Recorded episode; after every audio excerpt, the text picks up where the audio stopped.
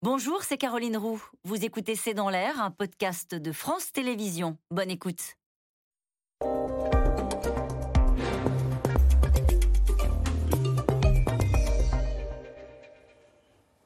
Bonsoir à toutes et à tous, c'est dans l'air l'invité. Quel est le point commun entre Buffalo Bill, Joséphine de Beauharnais, Jean-Luc Mélenchon? Eh bien, ils étaient tous francs-maçons, c'est ce que l'on découvre, Alain Boer, dans votre livre. Bonjour, merci d'être notre invité. Euh, vous signez l'encyclopédie des francs-maçons et francs-maçons avec Roger Dachet chez Grund. Euh, première question pourquoi avoir fait une encyclopédie des francs-maçons? Il paraît que quand les francs-maçons prêtent serment, ils promettent d'observer le secret. Ils promettent d'observer le secret sur les autres, mais pas sur eux-mêmes. Et nous avons pris le parti de mettre en avant tous ceux qui ont affirmé, avec beaucoup de fierté, de liberté, euh, euh, de, vraiment de volonté, qui ont revendiqué leur appartenance.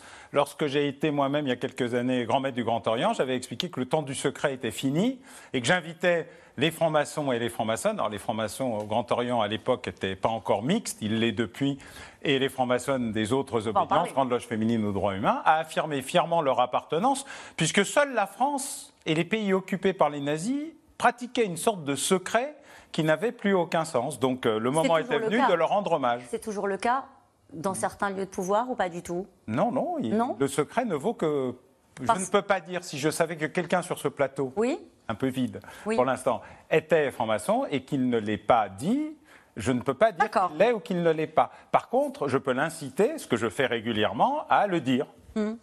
Benjamin Franklin, pionnier de l'indépendance américaine, Josephine Baker, Buzz Aldrin, qui a emmené un signe maçonnique, d'ailleurs je l'ai appris dans le livre, euh, sur la Lune, le, le magicien Houdini, Manuel Valls. Quand on voit cette galerie de portraits, on peut se demander, est-ce qu'il y a un point commun euh, entre tout, au-delà de leur appartenance à la franc-maçonnerie, est-ce qu'il y a un point commun entre hmm. toutes ces personnalités?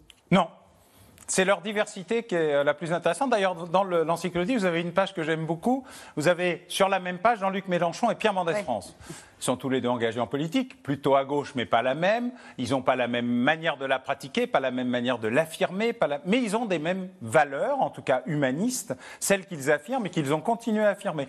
Et donc, euh, comprennent des hommes, des femmes, euh, des croyants et des non-croyants, car il y a beaucoup de croyants euh, dans la formation, beaucoup plus que ce qu'on ne croit en général. Abdelkader musulman, nous avons eu des cardinaux, et pas seulement anglicans. C'est un choix de vie qui est celui de trouver une sorte de philosophie plutôt humaniste, celle qui permet d'aller vers le progrès, plutôt que de s'enfermer, et notamment de s'enfermer dans des oppositions, euh, des, euh, interdits. Euh, la maçonnerie, elle est née d'un pays en, guerre civile et en guerre de religion l'Angleterre, un pays qui continue à avoir beaucoup de crises. Oui, on va en parler. Voilà. Mais c'est un pays qui a pour sortir de ça, a inventé la franc-maçonnerie pour qu'on ne parle ni de politique, ni de religion, mais de tout le reste, et notamment du progrès social. On entend toujours la franc-maçonnerie, c'est une secte, ça vous fait bondir non, ça m'amuse. Ah parce que la différence entre franc-maçonnerie et une secte, c'est que c'est très difficile d'entrer en franc-maçonnerie. C'est très facile d'entrer dans une secte. D'ailleurs, on fait du recrutement quasiment sur Internet. C'est très facile d'en sortir, il suffit de démissionner. Et ça, surtout, ça coûte beaucoup, beaucoup moins cher. Alors, tous n'ont pas le même engagement. C'est ce que vous racontez hmm. aussi dans ce livre. Stendhal, par exemple, il dit J'ai été reçu franc-maçon vers le 3 août, 123 livres il connaît à peine la date, il dit le prix de l'adhésion, euh, comment est-ce qu'on appelle ça, de la cotisation, il, ne trouve rien d'autre à dire. Tous ne sont pas francs-maçons engagés, investis dans la franc-maçonnerie. Alors d'abord, la franc-maçonnerie à l'origine, c'était un banquet. Vous étiez invité parce que vous aviez quelque chose d'intéressant à dire. À l'issue du déjeuner, qui se faisait en plein jour et dans la taverne du coin et au rez-de-chaussée, parce que autrement, un, toute réunion de plus de trois personnes était interdite en Grande-Bretagne, c'était un complot. Euh, vous étiez euh, considéré par simple regard du président de table comme autorisé à être réinvité la fois prochaine, non plus comme intervenant, mais comme participant. Et donc la maçonnerie, il n'y avait pas de règles, de, de, dispositions particulières, d'initiation. On était invité à un déjeuner et on était réinvité. Alors oui, les Anglais, puis les Écossais, puis nous avons mis en place des dispositifs initiatiques, des moments où on dit vous n'êtes plus dans le monde traditionnel, vous êtes désormais dans un endroit qui est protégé du regard extérieur, non pas parce qu'il euh, est secret, mais parce que vous devez être libre de raconter tout ce que vous avez à dire sans interrompre, sans ingresser et surtout avec la volonté d'avancer vers un projet commun. Quand on a été franc-maçon, on l'est toute sa vie ou Par l'initiation, oui, bien sûr. Par l'appartenance, non. C'est comme quand vous payez vos cotisations, si vous arrêtez de les payer, vous ne l'êtes plus. Mais une fois que vous avez été baptisé, euh, quelle que soit la religion à laquelle vous appartenez, bah, vous pouvez dire que la franc-maçonnerie est une sorte de religion civile. Une fois que vous l'avez été, vous l'êtes. Que vous continuiez à aller euh, au culte, à la messe ou en tenue, euh, c'est votre choix. à part ça, vous pouvez avoir des... On peut rompre avec la franc-maçonnerie. demain matin. Hum. juste un mot sur Voltaire. Alors Voltaire, il est hum. on sait qu'il est franc-maçon depuis, depuis longtemps. Son initiation s'est faite en 1778. En avril. Il est mort en mai. Voilà au soir de sa vie. Et du coup, on se dit quel est le sens de cela? Euh, Pourquoi est-ce que c'est plus la franc-maçonnerie qui, à un moment donné, veut être associée à l'image des Lumières et de Voltaire? Non, non, c'est un César d'honneur. C'est ah un Oscar pour l'ensemble de son œuvre. D'ailleurs, il n'est même pas initié. Euh, on dit on n'a pas besoin de lui ouvrir les yeux à la lumière, il est la lumière. Donc euh, bienvenue au club. Euh, c'est Benjamin Franklin qui le fait rentrer, hein, c'est pas rien, c'est la loge Les Neuf Sœurs, c'est la loge de l'élite, de l'élite de la pensée occidentale des Lumières modernes, c'est-à-dire une loge où il y a des Français et des étrangers, pas seulement des Blancs catholiques, puisque la maçonnerie accueille déjà, notamment en Angleterre, des Noirs.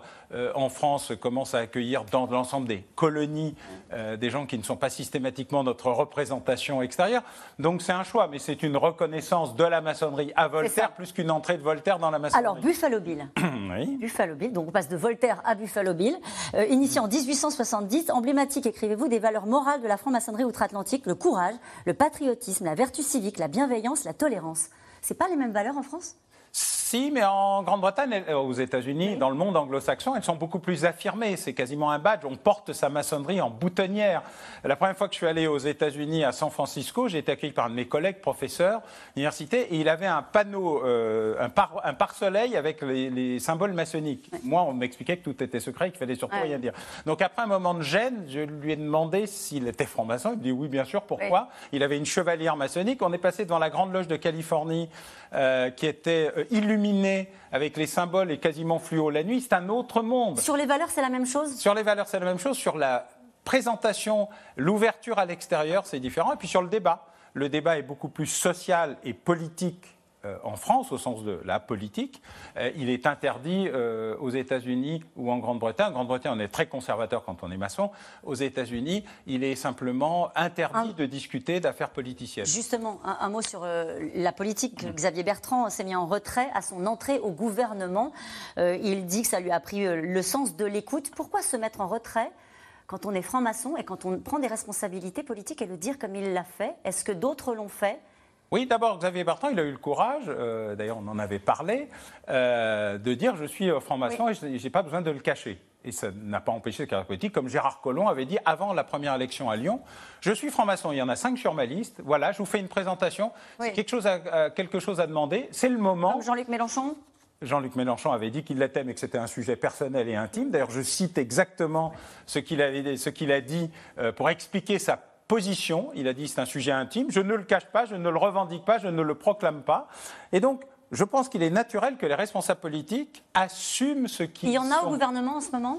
Ben, je ne sais pas, il faut leur demander. Aucun d'entre eux n'a en tout cas dit qu'il l'était. Est-ce qu'il y a des administrations plus franc-maçonnes que d'autres? Alors historiquement, oui, les administrations impériales, euh, la police, les commissaires impériaux, pas toute la police, l'armée, euh, il faut savoir que 100% des maréchaux, 75% euh, des généraux, 60% euh, des capitaines de l'armée impériale étaient maçons, car c'était la légion d'honneur militaire de, l'Empire, c'était la maçonnerie impériale, de la même qu'il y avait un grand maître de l'université impériale, ce qui me manque un peu.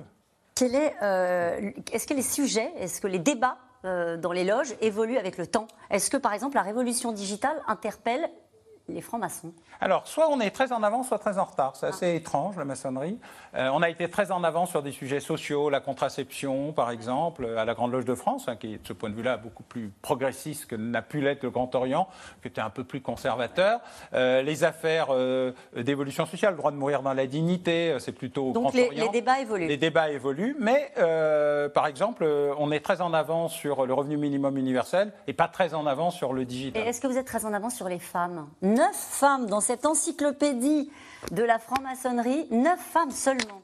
Bah, c'est les neuf qui sont autant représentatifs que les 390 hommes. Oui, vous, en sortez bien, comme souvent. Euh, mais la non-mixité des travaux rituels fait partie euh, des principes de la franc-maçonnerie, notamment de la Grande Loge de France. Alors la Grande Loge ou la Grande Loge nationale continue à avoir cette position. Le Grand Orient a changé avec beaucoup de difficultés.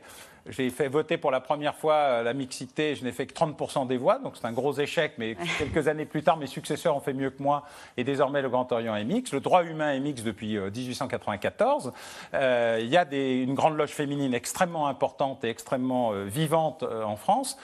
Une grande loge et, d'autres grandes loges féminines. Donc la maçonnerie est très vivante en France, en Belgique, etc. Elle a beaucoup de mal, beaucoup plus de mal dans les pays anglo-saxons qui sont beaucoup plus conservateurs de ce point de vue-là. Mais je pense que la question de la mixité totale n'est qu'une question de temps. Merci beaucoup Alain Boer. Je le rappelle, l'encyclopédie des francs-maçons et des francs-maçons chez Grun. Et puis on vous retrouve très régulièrement, bientôt, très vite, sans doute, sur C'est dans l'air. Pour le coup, dans la prochaine émission, vous n'y serez pas. On va parler euh, de l'Angleterre avec euh, cette crise politique puisque Liz Truss vient d'annoncer sa démission et on commence à reparler d'un certain Boris Johnson. À tout de suite.